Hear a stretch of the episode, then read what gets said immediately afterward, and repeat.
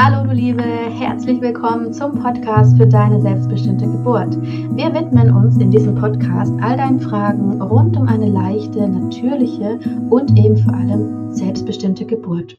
Und wir, das sind Anja von Natürlich Mama und ich, Cora von Geburt kann leicht sein. Wir haben uns beide selbst mit den Techniken des Hypnobirthings und ähnlichen Konzepten vorbereitet und konnten so wunderschöne und selbstbestimmte Geburten erleben und damit auch du lernen kannst, wie und wodurch du deine Geburt selbst beeinflussen kannst und immer Herrin der Lage bleiben kannst, geben wir unsere Expertise nun weiter. Genau, und ähm, heute gehen wir mal in die Vergangenheit und schauen uns die Geschichte der Geburt mal ein bisschen genauer an.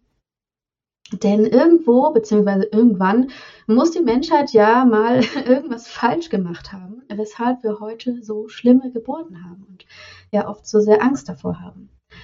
Ähm, wir haben ja schon öfter über, über ja, einen der Hauptauslöser für Komplikationen oder starke Schmerzen und sonstige Probleme unter der Geburt gesprochen, nämlich die Angst bzw. eben Stresshormone, die ähm, unseren Körper fluten, wenn wir Angst haben.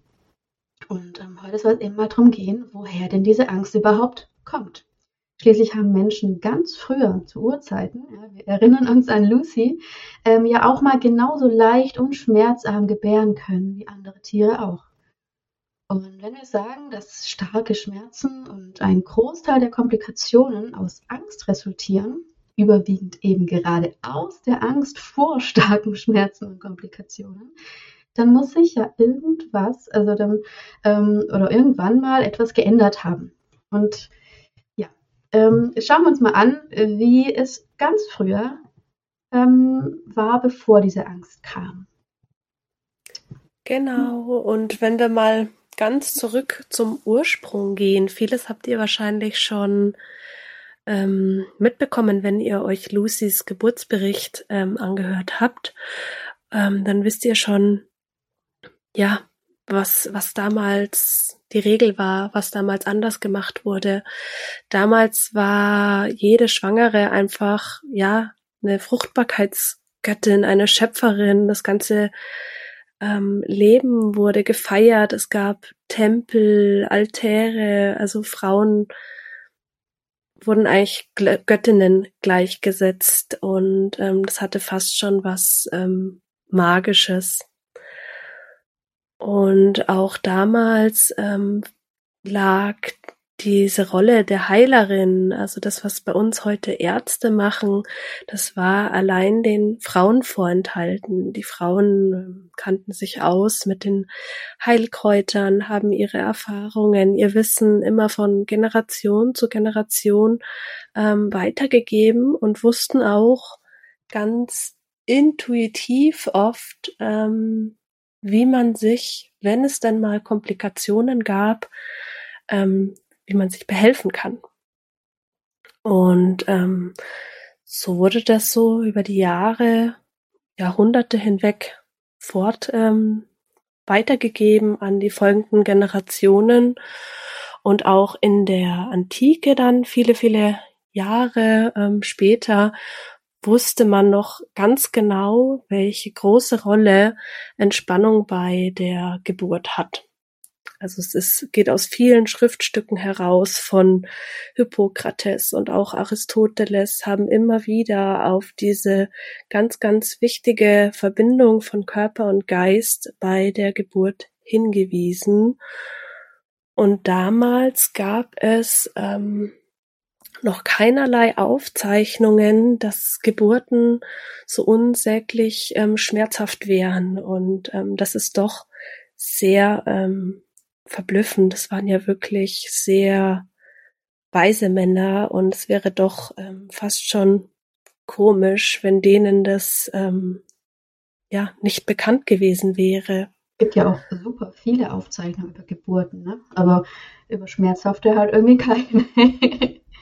Ja, genau. Und ähm, im zweiten Jahrhundert nach Christus hat dann ähm, Soranus, basierend auf dem Wissen von Aristoteles und Hippokrates, ein ähm, Buch geschrieben über ähm, Gynäkologie, in dem er auch immer wieder betont hat, wie wichtig Entspannung ist im Zusammenhang mit einer leichten Geburt.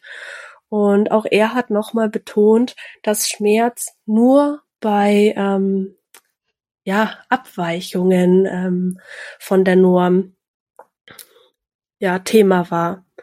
Und so wurde, wurde das für viele, viele Jahre praktiziert, bis dann in der Spätantike, wir reden hier vom zweiten Jahrhundert nach Christus, also Ende zweites Jahr, Jahrhundert nach Christus, ähm, das Christentum so langsam aufkam.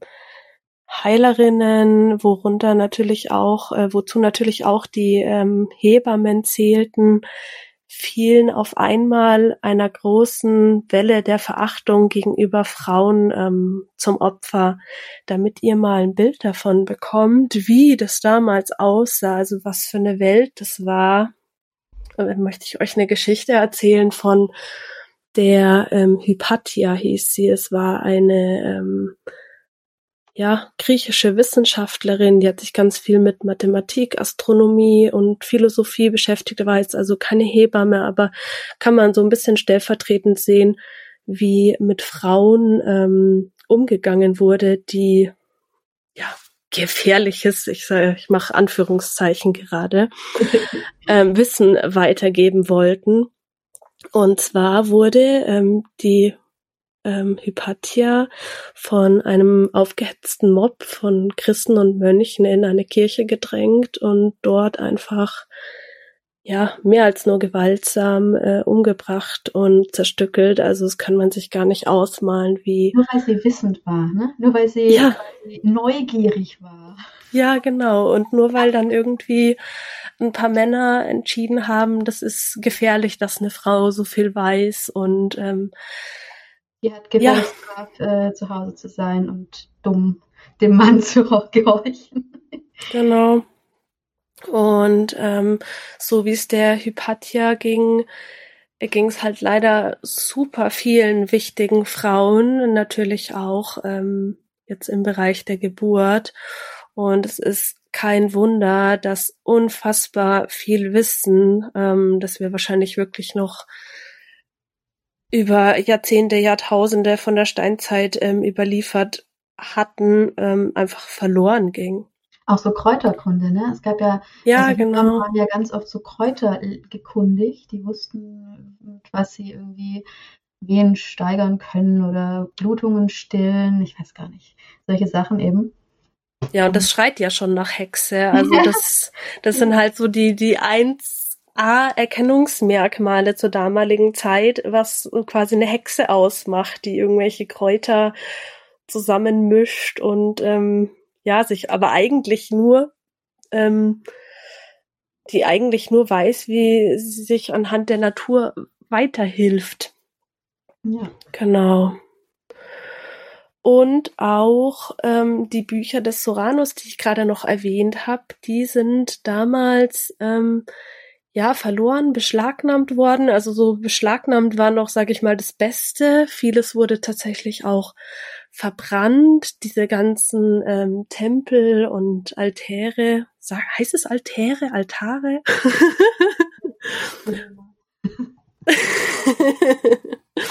wurden ähm, zerstört und Altäre.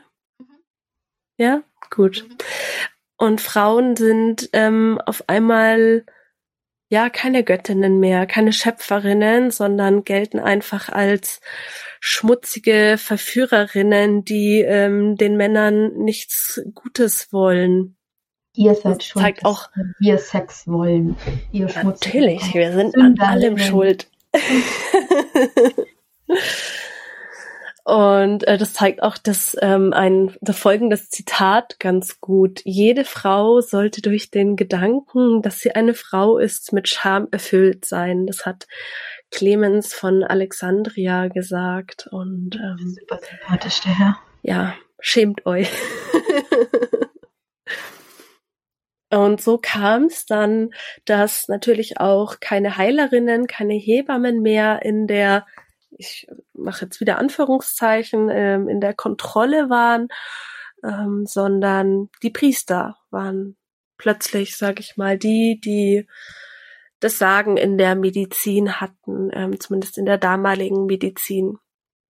Und da Schwangerschaft ja, sag ich mal, das äh, Ergebnis, das höchste Level der ähm, Sünde ist, wenn eine Frau einen Mann verführt hat, wurden Frauen natürlich auch ähm, oder, oder auch Geburt wurde einfach.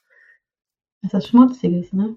Ja, äh, es war was Schmutziges. Frauen wurden sogar isoliert. Man durfte ihnen nicht helfen. Geburtshilfe wurde quasi ähm, abgeschafft. Die Frauen waren ähm, tatsächlich alleine. Ähm, keiner durfte rein und das Ganze ähm, führt natürlich zu unsäglicher Angst und auch Schmerzen, denn jede Frau braucht natürlich bei der Geburt, also auch wenn man das natürlich alles alleine kann, aber so eine emotionale Stütze und jemanden zu haben, der einen bestärkt und einem die Hand hält oder den Rücken streichelt, was auch immer, ist natürlich super wichtig. Und das wurde damals halt einfach genommen und das war dann natürlich auch ähm, zum Scheitern verurteilt. Zumal du ja auch diese natürlich, dieses ganze Natürliche, was dein Körper ja, also du hast ja gerade gesagt, ähm, die Frau kann ja gebären, aber sie weiß ja das gar nicht. Also zur damaligen Zeit wurde über Geburt oder Sex oder Aufklärung ja überhaupt gar nicht gesprochen. Und dieses ganze Instinktive hat ihr ja komplett gefehlt. Und jetzt stelle ich mir allein heute, wo Frauen wirklich wissen, was ähm, unter einer Geburt so un ungefähr zumindest passiert, mhm. ähm, mir eine Frau vor, die unter der Geburt komplett isoliert wird, die alleine in ein dunkles Zimmer gesperrt wird und gesagt wird, komm wieder raus, wenn das Kind da ist. Das ist furchtbar. Ja, ja. selbst wir, die total aufgeklärt werden, ähm, selbst für uns wäre das ja immer noch eine, ein Szenario, das nicht unbedingt schön ist. Also ich hätte schon gern meinen Mann oder eine erfahrene Hebamme ja. Ja, absolut. Und das hat ja auch, ähm, das schaukelt sich ja gegenseitig auf, weil die Frauen untereinander, die erzählen sich das ja dann wahrscheinlich schon ähm, von ihren Erfahrungen. Heißt, die nächste Frau hat dann gehört, wie schlimm das ist, weil die Mutter eben komplett alleine war und hat dann noch mehr Angst, ja. wird auch wieder alleine gelassen mit dieser Angst und es wird eigentlich immer und immer schlimmer. Ähm, ja, ähm, merkt man auch ganz, ganz ähm, deutlich. Und es wurde dann ähm, ja auch begründet, dass diese Schmerzen so gewollt sind, von Gott so gewollt. Ähm, also nicht von der Natur, sondern von Gott. Denn ähm, es ist eine Konsequenz der Sünde und auch ähm, Eva ist ja sozusagen die erste von uns allen, die es äh, verkackt hat. Sie hat gesündigt und jetzt müssen wir alle durch diese Schmerzen durch. Das hat man da so ein bisschen als ähm, die Begründung hergenommen. Und das merkt man auch ganz deutlich, wenn man sich mal die Bibelübersetzungen anschaut. Es gibt, ähm, gibt da in ähm, der hebräischen Form immer wieder ein Wort. Ähm, ich spreche es jetzt mit Sicherheit falsch aus. Das heißt Etzef oder so. und es wurde immer und immer wieder eher mit äh, Anstrengung, Arbeit und Mühe übersetzt. Und wenn wir dann ähm, die Passagen anschauen, wo es um Geburt geht, wurde es jedes Mal mit Schmerz übersetzt. Und das ist schon komisch. Klingt so ein bisschen, als hätte da jemand ähm, äh, ein Vorurteil gehabt. Ja, der, der, hat schon gewusst, ja, Geburt ist was Schmerzhaftes und wenn ich jetzt die Bibel ähm, ins Englische übersetze, dann mache ich doch da mal Spitz draus. Es passt viel besser. Und ähm, der Rattenschwanz war dann eben, ja, dass ähm, die unter Qualen sollst du dein Kind gebären in die Bibel einzog. Und es gab sogar wirklich Frauen damals, vor allem so fromme aus höheren ähm, Häusern, aus höherer Gesellschaft, die, die regelrecht Schmerzen haben wollten, ne? weil sie dadurch quasi ihre Sünden büßen könnten. Also, Krass, es ist echt, es ist schon, ja, ja. wirklich ja. heftig.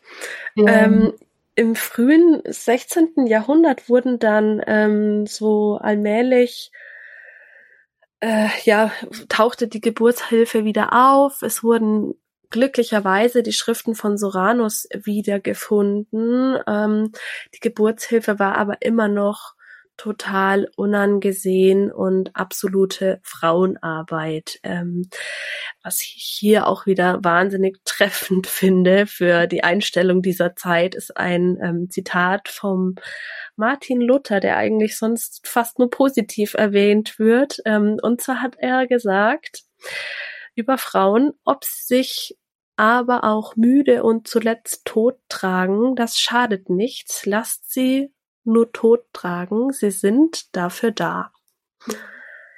Danke. Vielen Dank. Man, man sieht, man hört von Martin Luther so viel Gutes, ne? Also Reformator und das hat er ge geschafft und hier ist er für Gleichberechtigung und keine Ahnung was. Aber es geht immer um Männer. Die damalige Zeit war, nur Männer waren quasi Menschen. Ja? Frauen waren ja. Leibeigene, so wurden sie auch behandelt und angesehen. Mm, ja, das ist schon ähm, ja wirklich übel was da passiert ist. Also es, diese ganze Arbeit ähm, hat mich auch sowas von zur Feministin gemacht. Ich war eigentlich nie besonders feministisch, aber je mehr ich mich damit befasse und je mehr ich einfach ähm, verstehe, dass Männer, also ich sag jetzt mal zu 99 Prozent Männer daran schuld sind, dass es heute so ist, wie es ist, mhm. äh, ist manchmal schwierig. Ja, ja. Ich verstehe, was du meinst. ja, ja, genau. Ähm, erst mit dem Aufkommen der Renaissance, wo Wissenschaft dann immer mehr wieder im Trend war, gab es dann ein paar ähm, Verbesserungen. Aber ähm, was doch noch sehr heraussticht, ist, dass Frauen unter der Geburt, obwohl Chloroform schon längst, sage ich mal, Standard-Narkosemittel während ähm, Operationen oder anderen ähm, Prozeduren war, äh, wurde es unter der Geburt immer noch verwehrt. Ähm, denn das, ähm, ich zitiere heute so viele Männer. oh je. Ein Minister von England hat gemeint, man dürfte Gott nicht die Freude über ihre, also die von, von Frauen, über ihre tiefen, aufrichtigen Hilfeschreie rauben. Auch wieder das Vielen das, Dank. das ist das, was ich gerade gemeint habe mit den, mit den hoch angesehenen Frauen, also den aus höherem Stand, die eben äh, danach gelächzt haben, so schmerzhafte Geburten zu haben. Und ähm, er hat es quasi dann ähm, entweder ähm, res daraus resultiert oder ähm, daraus geschlossen. Ja, genau. Und so galt es halt oder war einfach vollkommen etabliert, dass die Qualen der Geburt die gerechte Strafe sind dafür, dass Eva gesündigt hat. Ja. Und mhm. natürlich auch die ganzen Frauen darauf, die die Männer verführt haben. ja. Und ja, ich glaube, ähm, dann ging es so langsam über. Da darfst du jetzt weitermachen.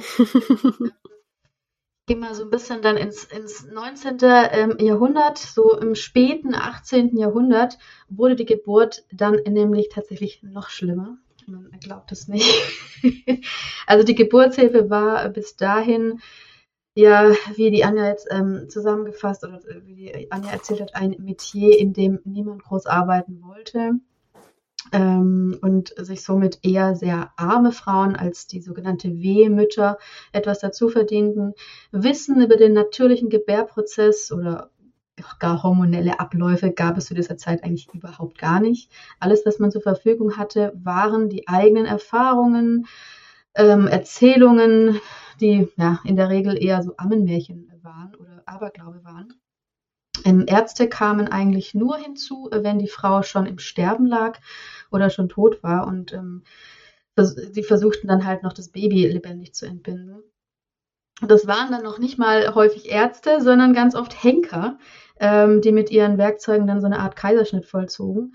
Ähm, man muss dazu aber auch sagen, dass Henker zur damaligen Zeit oft größeres Wissen über Anatomie hatten als Ärzte. Ja, also die waren damals gar nicht so dumm. Die hatten schließlich viele Übungsobjekte.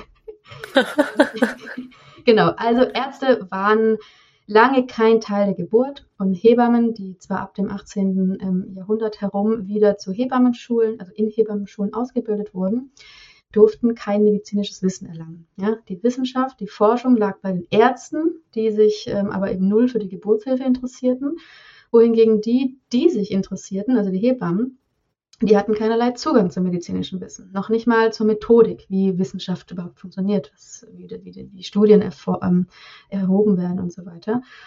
Und ähm, das war so ein bisschen so ein Teufelskreis und mit einer der Gründe, warum Geburtshilfe als einziger Grundmediz als einzige äh, grundmedizinische Branche äh, um Jahrzehnte ähm, zurückhinkt heute immer noch. Genau. Ähm, ja, so, aber immerhin war bis ins 19. Jahrhundert die Hausgeburt eine ähm, der üblichen ähm, ja, Geburtsformen. Da konnten Frauen wenigstens in ihrem sicheren Zuhause und im Kreise ihrer Familie gebären. Genau, da gibt es auch immer wieder ähm, sehr deutliche Unterschiede. Also in den Regionen, wo Hausgeburten noch gang und gäbe waren, wird deutlich positiver mit Geburten umgegangen als ähm, vielleicht dann in den Städten, wo ähm, die Kliniken einfach der Hauptgeburtsort waren. Genau, genau. Und die Hausgeburten blieben auch noch. Also alles, was ich jetzt erzähle, ist hauptsächlich für, gilt hauptsächlich für die Städte.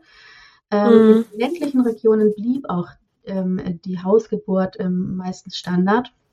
Und da ist alles nicht so schlimm und so ähm, dramatisch geworden. Ne? Ja.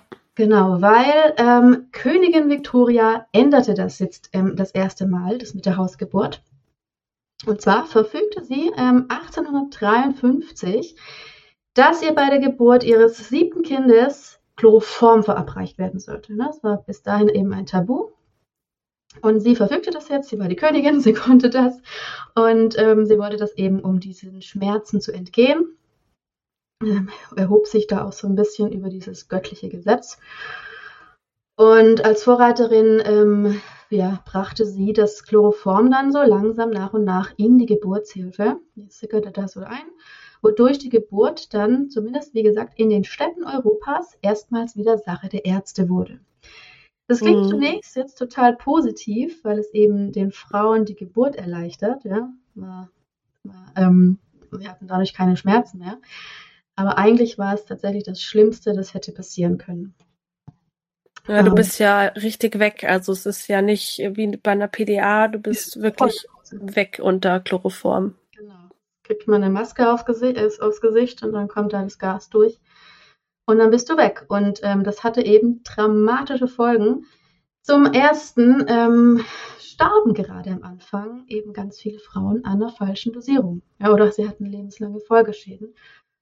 Und ähm, auch die Babys kamen durch Überdosierung immer wieder ums Leben oder waren geistig behindert. Zweitens, die Frau wurde nun voll ganz entmündigt. Ja, also sie war jetzt wirklich nur noch eine absolut passive, bewusstlose Hülle, ein be bewusstloses Objekt ihrer eigenen Geburt, die mhm. sich dann von Ärzten entbinden lassen musste. Und das ist dann wirklich die komplette Ohnmacht. Ähm, wenn man da mal ins Tierreich schaut, dann versteht man vielleicht erstmal, wie wichtig dieser Geburtsprozess und sein Hormonhaushalt für die Mutter-Kind-Bindung ist. Denn Wildtiere und sogar viele Zootiere nehmen ihre Babys gar nicht erst an, wenn sie bei der Geburt betäubt waren, zum Beispiel im Zuge eines Kaiserschnitts. Also für Tiere ist ein Kaiserschnitt, als hätten sie kein Kind bekommen. Ja, jetzt sind wir natürlich keine Tiere, wir haben ein Gehirn, äh, mit dem wir denken können. Und wir wissen, dass wir eben ein Baby bekommen haben und dass das unser Baby ist. Und ähm, wir, wir, wir können da diesen Zugang ganz schnell wieder finden, aber es ändert eben nichts an unseren Gefühlen, an, an unseren Hormonen. Und ähm, viele Frauen nach traumatischen Geburten, nach sehr schwierigen Geburten oder eben auch nach Kaiserschnitten brauchen manchmal oder sehr häufig, also häufiger als ähm, bei ähm, komplikationsfreieren Geburten, ähm, deutlich länger, um diese innige Mutterliebe ja, zu spüren. Ja, ja, genau. Auch so Sachen wie Stillstart etc., das spielt da ja. natürlich ganz, ganz viel mit rein, wobei das natürlich auch ähm, noch einen großen Unterschied macht, ob ähm, man sich jetzt wirklich gut auf den Kaiserschnitt vorbereitet hat, ähm, das vielleicht ein gut vorbereiteter Wunschkaiserschnitt ist, den man ja auch sehr wohl ähm, selbstbestimmt gestalten kann, oder ob das jetzt ein traumatischer, also für die Mutter traumatischer Notkaiserschnitt ähm, ist. Also da gibt's Unterschiede und es gibt auch Methoden, wie man das Ganze natürlich ähm, kitten kann über ein Bonding-Bad, wo man quasi ähm, das Baby nochmal in einem schönen Bad in so einer Zeremonie, sag ich mal, in Empfang nimmt. Und viele, viele Frauen, die das erlebt haben, ähm, beschreiben das wie ein zweiter Geburtstag für das Kind. Ähm, ja, also man kann sehr viel da. Ähm, ja, genau. Das ja. ist immer wichtig zu wissen, dass man, selbst wenn ähm, Dinge passieren, die einem unter der Geburt ganz arg zusetzen, man kann ganz, ganz viel wieder heilen im Nachhinein. Ja. Genau. Ähm, es gibt dann noch äh, drittens, also warum das Chloroform keine gute Idee war für ähm, den Geburtsprozess. Ähm, drittens, dadurch, dass die Frau und ihre Gebärmutter betäubt waren, war eine Entbindung kaum anders möglich, als sie aufzuschneiden, teilweise ziemlich weit aufzuschneiden, um das Baby eben mit einer Zange rauszuziehen. Diese enormen Geburtsverletzungen und die Traumata bei Mutter und Kind sind wohl nie in der Geschichte größer und schlimmer gewesen. Sogar die mm. Kettensäge wurde in dieser Zeit erfunden, um die Symphyse durchzuschneiden und das, besser, äh, das Baby besser äh, rausziehen zu können. Ja? Das ist so heftig. Also das ist wirklich. So wie wir sie heute kennen. Natürlich etwas kleiner, ähm, wurde für Geburten und zum Knochendurchschneiden entwickelt. Und es ja. gab in dieser Zeit auch noch ganz viele andere abstruse und grauenvolle Erfindungen, ja, das war die Zeit, in der sich der Mensch der Natur absolut überlegen fühlte und natürlich, also hauptsächlich Männer, beziehungsweise eigentlich nur Männer davon, davon ausgingen, mit technischen Erfindungen alles besser machen zu können als die Natur. Ne? Da gab es zum, okay, ich, ich, ich sag mal eins von diesen tollen Erfindungen, das war eine Zentrifuge. Da wurde die Frau reingespannt, ähm, sodass ihre Füße außen waren und dann wurde es so schnell gedreht, dass das Baby durch die Zentrifugalkraft aus ihr herausgeschleudert werden sollte. Ja, unten war ein Auffangnetz natürlich. Und natürlich. Ja, läuft. Wer braucht schon Presswehen, wenn es Zentrifugen, Zentrifugen gibt? Es Vertrauen, dass die wirklich da rein. Wir lachen ja, aber es gab Frauen, die wirklich durch. Ja. Äh, naja. Das ist absurd fast schon hat nicht funktioniert. Auch, dass Frauen ähm, nun nicht mehr auf diese, ähm, auf, also man, bisher haben Frauen hauptsächlich aufrecht geboren, was auch total Sinn macht. Ähm, nun wurden sie aber immer häufiger in die Rückenlage gezwungen ähm, und sogar manchmal ähm, mit aufgestellten Füßen äh, in so ähm, Schlingen fixiert. Ähm, und diese Rückenlage wurde in dieser Zeit eben zum Standard. Hintergrund war die zum einen bequemere Arbeitshöhe für die Ärzte und Hebammen. Ja, es ging also ja, es ging darum, das dem Personal so angenehm wie möglich zu machen und eben nicht der Frau. Und zum anderen war es einfach, das kam ein bisschen später, ähm, einfach unter der Würde der meisten Männer, sich unter eine Frau zu knien. Ja? Als die Medizin, äh, als die ähm, Geburtshilfe wieder ein bisschen höher angesehen war, gab es dann wieder ähm, Medizinstudenten. Und die kamen meist aus gutem Hause, also hatten einen gehobenen, gehobeneren Stand, während die Frauen, die für Schulungszwecken zur Verfügung ähm, standen, fast ausschließlich unverheiratete Frauen von niederem Stand waren. Und gerade in Deutschland gab es eben reihenweise Beschwerden, dass sich diese vornehmen Herren vor einer entblößten Frau bücken oder sogar knien, hinknien sollten. Ja, und mhm. bis heute ist die Rückenlage eben immer noch eine der häufigsten Gebärpositionen. Ja? Und warum soll auch ein Krankenhaus was abschaffen, was äh, ihrem Personal Vorteile verschafft? Das ist sowas, Anja, da müssen wir auch mal eine Folge drüber machen, über die Rückenlage. wir müssen diese. Ja, absolut. Also es gibt ganz, ganz viele Zeichnungen und auch Überlieferungen ähm, von früher, dass Frauen eigentlich ausschließlich in aufrechten Positionen geboren haben. Bis, ähm, ja. Bis Männer es haben. Bleiben, bleiben wir beim ja, Thema. Ja, genau. Ja, ja. Er hat äh, auch ein bisschen was, doch mit, hieß er nicht der King, King Louis, der siebte, achte, der irgendwie das geil fand, wenn er seiner Frau zugucken kann, wie sie ein Kind gebärt. Das, das ist ja. zu viel, um es jetzt hier mit einzubringen. Ja, aber hier, um den Männerhass noch mal ein bisschen anzuschüren. Heute. äh, ich habe noch einen Punkt, äh, warum Chloroform ähm, äh, keine gute Idee war für die Geburt. Und zwar eigentlich der schlimmste von allen, nämlich ähm, der Einsatz von Chloroform machte jetzt Hausgeburten, die bis dahin, wie schon gesagt, absoluter Standard waren, zu gefährlich. Ähm, nachdem so viele Frauen ähm, gestorben sind, wurden Geburten eben jetzt zwingend ins Krankenhaus verlegt. Ähm, zumindest eben, wenn sie Chloroform bekamen. Und das hatte eben nicht nur den Nachteil, äh, das mit der Rückenlage. Die Frauen mussten nun ähm, auch an einem ihr unbekannten oder ihnen unbekannten und ähm, mitunter unheimlichen Ort gebären. Und die Ärzte, die ähm, vor allem jetzt am Anfang der Geburtshilfe ähm, dort tätig waren, waren auch in der Regel Stümper oder Al Alkoholiker, weil die Geburtshilfe einfach nicht besonders gut angesehen war. Mhm. Das aller, Allerschlimmste war allerdings die mangelnde Hygiene. Damals wusste man einfach noch nicht, was Bakterien sind. Und so hat der Arzt, der gerade noch, keine Ahnung, die Leiche aus äh, aus dem Fluss äh, obduziert hat, im nächsten Moment und ohne sich die Hände zu waschen, das Baby aus der Frau gezogen.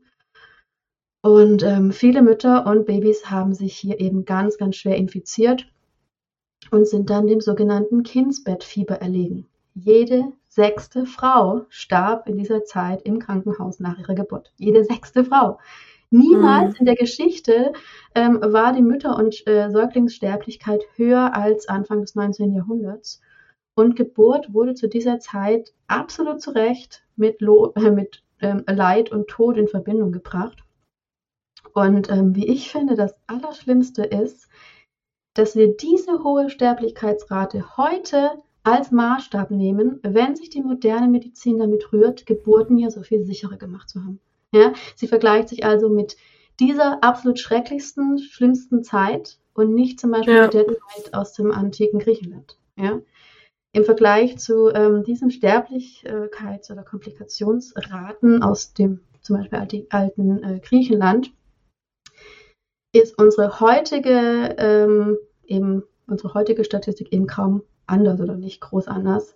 Ich würde sogar so weit gehen, ähm, ja, also wir haben heute wahrscheinlich eine niedrigere Sterberate, weil zum Beispiel im antiken Griechenland schwere anatomische Geburtskomplikationen wie Kinds, äh, Kind liegt in Seitenlage oder Plazenta previa äh, tödlich geendet hätten.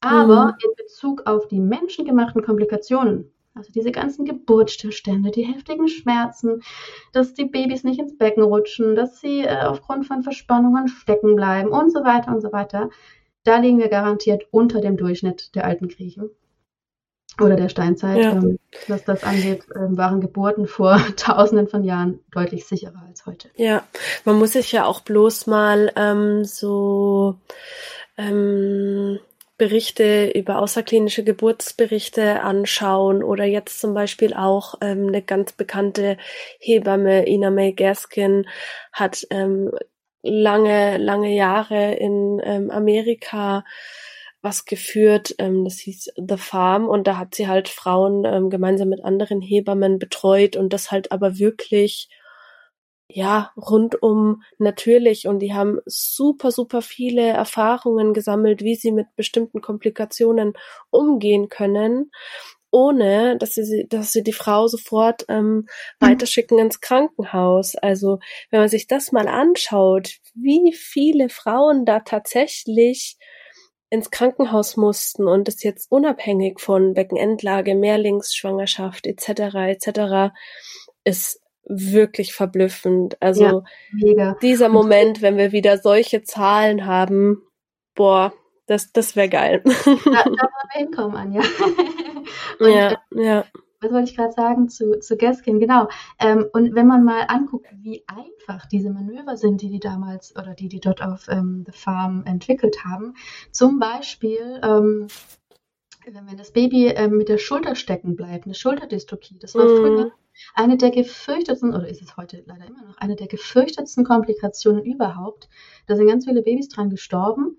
Ähm, und heute ist das sofort ein, ein, äh, äh, ein, Notfall, ja. Da kommen ganz viele Leute in, in mm. gestürmt, dann fangen die an zu kristellern, dich ist sich auf den Bauch der Mutter zu schmeißen. Manchmal schneidet man unten irgendwas auf, manchmal macht man sogar einen Notkaiserschnitt, also ganz krass. Und was macht die äh, Gaskin? Die hat einfach rausgefunden, dass diese, diese Schulterdystokie in, keine Ahnung, 90, ich glaube 95 Prozent aller Fälle nur dadurch resultiert, dass die Frau auf ja. den Rücken liegt. Also ja. hat sie die Frau einfach auf die, ähm, also hochgenommen, also sie hat umgedreht, ähm, wie heißt es? Ähm, in den Vierfüßler gedreht eigentlich, ja. Manchmal reicht sogar eine Seitenlage und plötzlich ging es ja. Ganz einfach. Ja, und, und was da das Verblüffende ist, sie hat das das erste Mal beobachtet bei irgendeinem, ich glaube, Urvolk in, ich glaube, Südamerika. Ähm, ich kann mich jetzt leider nicht mehr an das Land erinnern, aber es war irgendwie so ein Urvolk, die haben das immer so gemacht, die wussten das einfach, dass das ja. hilft und das ist das Krasseste und die haben, ähm, sie hat diese Leute sogar gefragt, woher sie das wussten, dass das was bringt. Und die haben gesagt, ja, das hat ihnen Gott gesagt. Also das war wahrscheinlich einfach so Stellvertreter für, ja, wir wissen das einfach. Das ist halt Intuition. Und ähm, wir machen das heute jetzt äh, immer noch und nennen es halt das Gaskin-Manöver. Also ich sag mal, erfahrene Hebammen machen das, nicht wir persönlich. Es gibt auch dieses tolle Geburtsvideo von der Sarah Schmidt, die Alleingeburt geschrieben hat, die einfach spürt, ja. Baby da unten gerade so ein bisschen stecken bleibt. Die macht dann so ein paar Bewegungen im Stehen, kniet sich so ein bisschen hin und löst einfach durch, sie spürt, wie sie sich bewegen muss. Und ja. dann die Schulterdystokie gelöst und Baby kommt. ja. ja. Damals wieder. genau. Was ich auch noch sagen wollte, ist, dass natürlich viele dieser Ängste, die wir heutzutage haben, so Becken zu klein, Kind zu groß, ähm, da gibt's natürlich ganz wenige Fälle, wo das äh, wirklich berechtigt ist, wobei diese Messung wirklich äh, sehr, sehr schwierig ist und sehr fehleranfällig. Und viele dieser Ängste rühren vielleicht noch aus Zeiten, wo ähm, es tatsächlich ähm, Probleme gab, zum Beispiel ähm, jetzt hier Thema zu kleines Becken im 19. Jahrhundert, also gegen Ende des 19. Jahrhunderts, litten bis zu 90 Prozent aller Kinder in den Städten an. Vitamin D-Mangel aufgrund von Luftverschmutzung und ähm, zu wenig Sonnenlicht. Und ähm, ja, Vitamin D-Mangel in der Kindheit hat halt ähm, zur Folge, dass die Knochen aufhören zu wachsen. Und so hatten natürlich dann auch ganz, ganz viele Frauen in den Städten einfach ähm, viel zu kleine, schmale Becken, die tatsächlich ähm, ja nicht gebärfähig waren, sage ich jetzt einfach mal. Und ähm, ja, das, das sind halt einfach so komplette Ausreißer, die ähm, heutzutage eigentlich gar keine Relevanz ähm, mehr haben. Ja, aber es sind immer noch in den Köpfen drin. Ja. Wird immer ja. weitergegeben, wird weitergegeben und nicht mehr hinterfragt und schon hat man Angst vor zu kleinen Becken, obwohl es schon 100 Jahre her ist. Also 90 Prozent ist schon heftig. Ja, und äh, die glaube, Tatsache. Die Geschichte immer wieder, ne? So Mangelernährung und dadurch eben anatomische ähm, Anomalien. Ja, ja, genau, weil so tatsächliche ähm, zu kleine Becken jetzt unabhängig davon sind wirklich sehr, sehr selten. Das sieht man übrigens auch ganz deutlich im durchschnittlichen Geburtsgewicht von unterschiedlichen Ländern. Also gerade in asiatischen Ländern sind die Frauen ja ähm, statistisch schmäler, kleiner. Und so ist zum Beispiel auch ähm, in Indien, habe ich mal geguckt, ist das Geburtsgewicht der Kinder ein halbes Kilo niedriger. Was halt schon zeigt, dass sich das einpendelt, dass es ein Zusammenspiel ist, dass die Kinder ja wissen oder ein Gespür dafür haben, wie groß sie werden dürfen oder dass einfach genetisch so veranlagt ist, dass die halt anders ja, unterschiedlich bedenkt, groß werden. Ja, genau. Und wenn man auch noch bedenkt, dass das Becken sich um ein Drittel öffnen kann, also um ein Drittel größer werden kann, als es jetzt zum Beispiel im Moment genau. ist. Und das kann halt keiner messen. Dass kein Kind, ja. dass das Kind nicht da durchpasst. Ja, es wäre halt auch von der Natur her total unlogisch, wenn ähm, es so viele Kinder gäbe, die einfach zu groß werden würden für eine natürliche Geburt. Also nicht, nicht ohne Grund sind eigentlich alle unsere Kinder, wenn sie geboren werden, Frühgeburten, weil es einfach von der Natur her anders gar nicht ähm, ging. Durch unseren aufrechten Gang äh, hat die Natur einfach irgendwann gesagt, ja gut, größer kann das Kind aber nicht mehr werden, sonst klappt es nicht. Also muss es halt früher deswegen, raus. Deswegen haben wir also solche hilflosen kleinen nicht laufenden, nicht. Ja, ja ich glaube, normalerweise wären wir anderthalb Jahre ungefähr schwanger, wenn man jetzt wirklich ähm, von vollkommen ausgereift ähm, sprechen würde. Ja, so dass es auf die Welt kommt und zumindest mobil ist, so wie alle anderen Tiere eigentlich auch. Ne? Ja, eigentlich schon. Stell ich mir witzig vor. Vielleicht in irgendeiner Parallelwelt krabbeln die Kinder direkt raus. Gut, äh, haben wir noch was zur Geschichte zu sagen? Der Geschichte ja, der Geburt oder des Schmerzes, wo der herkommt? Ja, ähm, also um das Ganze vielleicht so ein bisschen abzurunden, ähm, es gab dann ja ähm, in den frühen ähm, 1900 also ich sag mal so 1910 bis 1950 grob, ähm, gab es einen ganz bekannten englischen Frauenarzt, der auch heutzutage sehr viel dazu beigetragen hat, dass wir wieder so viel wissen oder verstehen. Und zwar hieß er ähm, Dr. Grantley Digre, Digret, fragt mich nicht, ey, jedes Mal, wenn ich den Namen sage, leuchten nur so die Fragezeichen ja, irgendwie sagt. Ne? Also es ist wichtig, dass auch ein Mann äh, dann äh, wieder für die natürliche Geburt spricht. Genau, ja, total. Ähm, und er war so, ja, eigentlich so ein bisschen der Wegbereiter hat mehrere Bücher geschrieben, hat sich intensiv damit auseinandergesetzt äh, mit der Frage, warum es bei manchen Frauen einfach so komplett schmerzfrei funktioniert und andere wiederum diese schlimmen Qualen erleiden. Hat, ähm, habe ich schon gesagt, dass er mehrere Bücher geschrieben hat? Ich glaube ja. Was da allerdings auch ähm, eigentlich fast schon traurig ist, der wurde damals sehr ähm, verpönt. Also es gab so einen Aufschrei und unter Kollegen ähm, äh, hat man sich eigentlich mehr über ihn und seine Ergebnisse lustig gemacht und er hat deswegen auch tatsächlich viele Freunde und Patienten verloren. Ja. Und, und jetzt ähm, erst um die, kommen wir da so rein. Ausmaß. Ich muss das Ausmaß kurz ähm, klar machen. Ähm, ja. Der wurde nicht nur ein bisschen gemobbt, ja, der wurde ähm, für den Nobelpreis vorgeschlagen von einer Kommission, nachdem man keine Ahnung wie viel Zeug veröffentlicht hat. Und die eigene Branche, also sehr, sehr, sehr viele Geburtsmediziner sind auf die Barrikaden gegangen und haben ihm diese ähm, Nominierung wieder aberkannt. Also haben quasi dafür gesorgt, dass die mm. Nominierung zurückgezogen wurde. So ähm, gehasst wurde er für seine These, dass eine Geburt eben schmerzfrei sein kann, wenn sie natürlich verlaufen darf oder ohne Angst verlaufen darf, hat er gesagt. Ne? Ja, ja, genau. Und jetzt erst so langsam kommen wir da rein, einfach durch die ganzen Erfahrungen, die auch Ina May Gaskin sammeln durfte. Sie hat auch sehr viel dazu beigetragen, dass wir heute uns, ähm, ich sag mal, zumindest wenn auch langsam, aber wir verbessern uns und wir erlangen sehr viel von dem damaligen Wissen ähm, wieder. Ja. Wenn wir uns mit den 80ern, zurück. Dann, wenn wir mal unsere Geburtskultur in Deutschland zumindest mit den 80ern vergleichen, hat sich wirklich schon sehr viel getan. Das, das äh, finde ich auch sehr wichtig, ja. dass man da mal positiv ähm, rangeht.